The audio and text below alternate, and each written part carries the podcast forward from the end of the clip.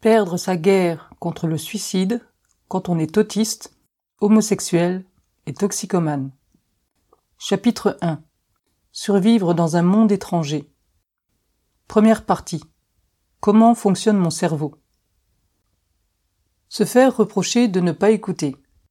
On me reproche souvent de ne pas écouter, alors qu'en réalité, j'emploie toute mon énergie à être présent et à essayer de comprendre ce qu'on me dit.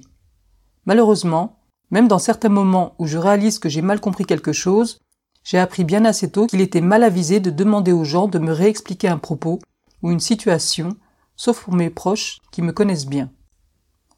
Les gens ont cette étrange habitude de réexpliquer les choses exactement avec les mêmes termes, et le sens ne m'apparaît pas mieux la seconde fois que la première.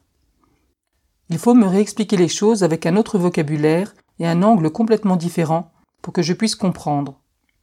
Il m'est déjà arrivé de demander trois à quatre reprises qu'on me réexplique quelque chose, et que les gens en face de moi se soient entêtés à me réexpliquer la même chose de la même façon, encore et encore, souvent en riant de la situation et en m'infantilisant.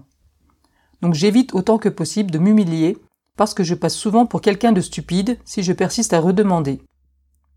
C'est une situation frustrante que je trouve assez inacceptable, mais je ne peux pas changer les gens. Je comprends aussi que cela puisse les user et je dois faire le nécessaire de mon côté pour souffrir le moins possible de ces interactions.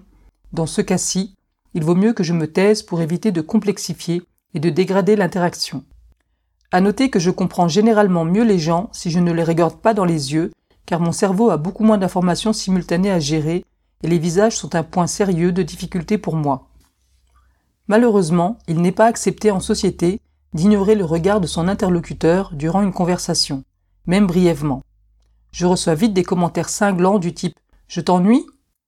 Donc c'est un exercice auquel je suis obligé de me plier et qui a mécaniquement un impact sur mes capacités de compréhension.